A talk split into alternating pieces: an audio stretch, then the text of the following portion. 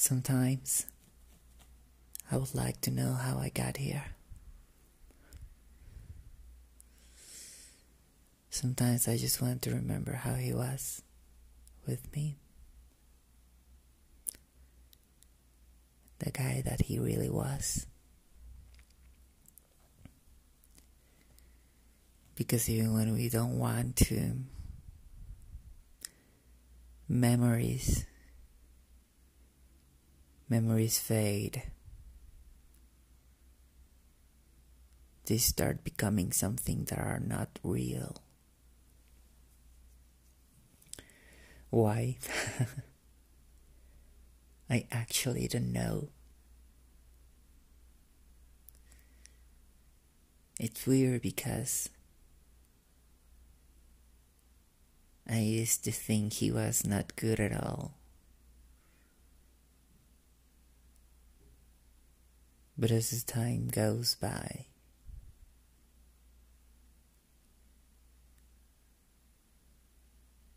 I am willing to believe that he was actually good. I don't know if I tend to find excuses for others. Like he didn't mean it. Like he was actually good. That maybe, and just maybe, he had his reasons to do it.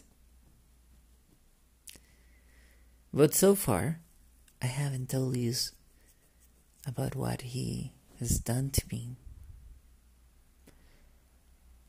All of this just sounds like a big excuse. Excuse. to be, I don't know, heartbroken, depressed, sad. Pick your adjective. But yeah, I haven't told you about him. Not really. He was younger than me. He was black hair. He was brown. He had like, I don't know, those piercing eyes. They were very dark chocolate eyes.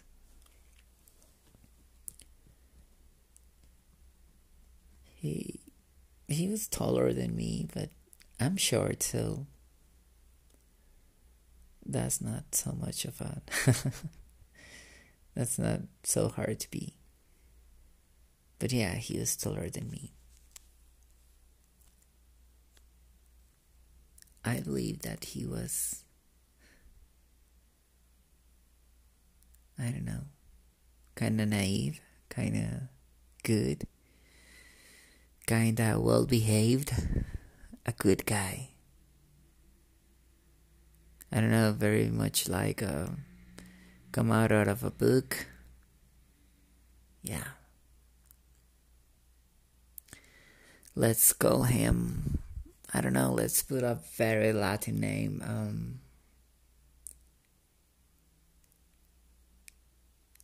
mm, let's call him Anael. Yeah, let's call him that. So the thing is, or the thing was, that he started talking to me by an app. And I thought, yeah, why not? Let's give it a shot. Oh man, I was so wrong.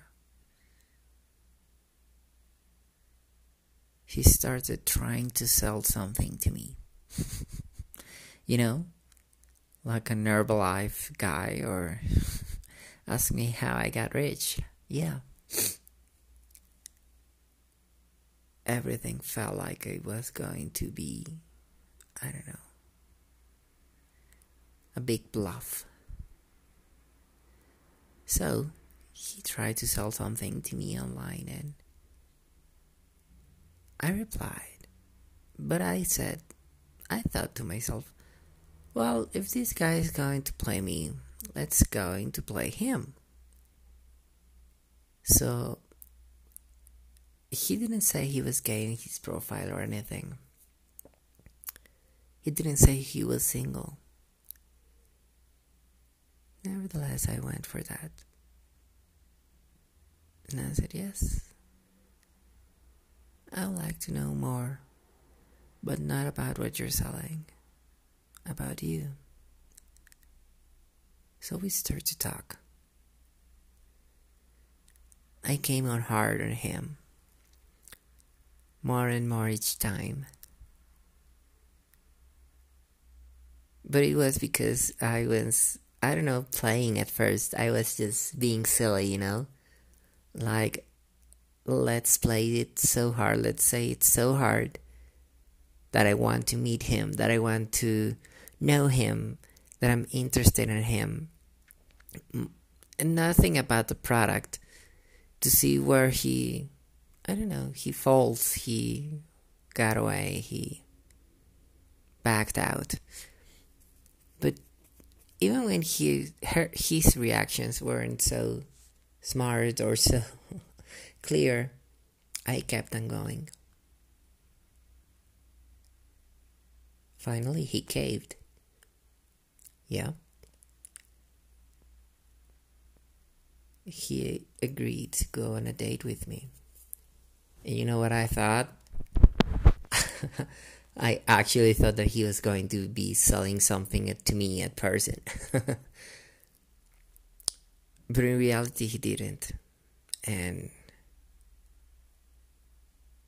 we kind of fell for each other. It was nice. It was nice until it wasn't. He he was sick but he didn't tell that to me. He let me believe other things. At the end, he played me. He laughed. He blocked me.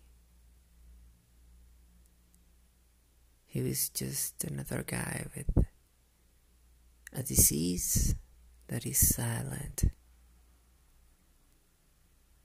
that is transparent that I cannot see. But he left it with me.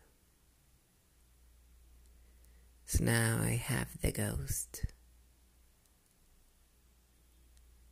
I have the ghost within me. And this is a very short story. A story about how I shouldn't believe someone else. that I shouldn't be trying to play with someone else that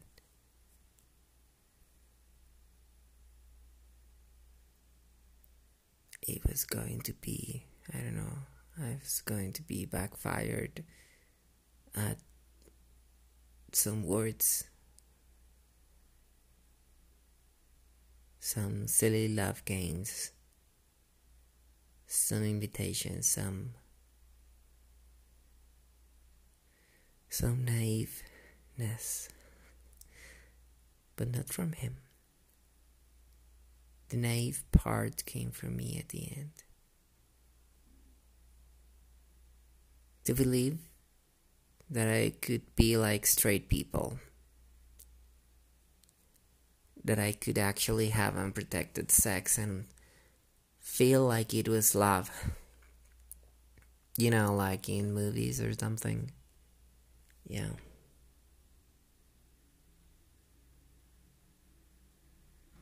But it wasn't. He just came and I would love to say that he used me, but he didn't. He came with an invitation. We did that and then he left at the next day. You know, a one night stand. Pretty much as we all know it. But now, now I have his ghost. At least this ghost has a name.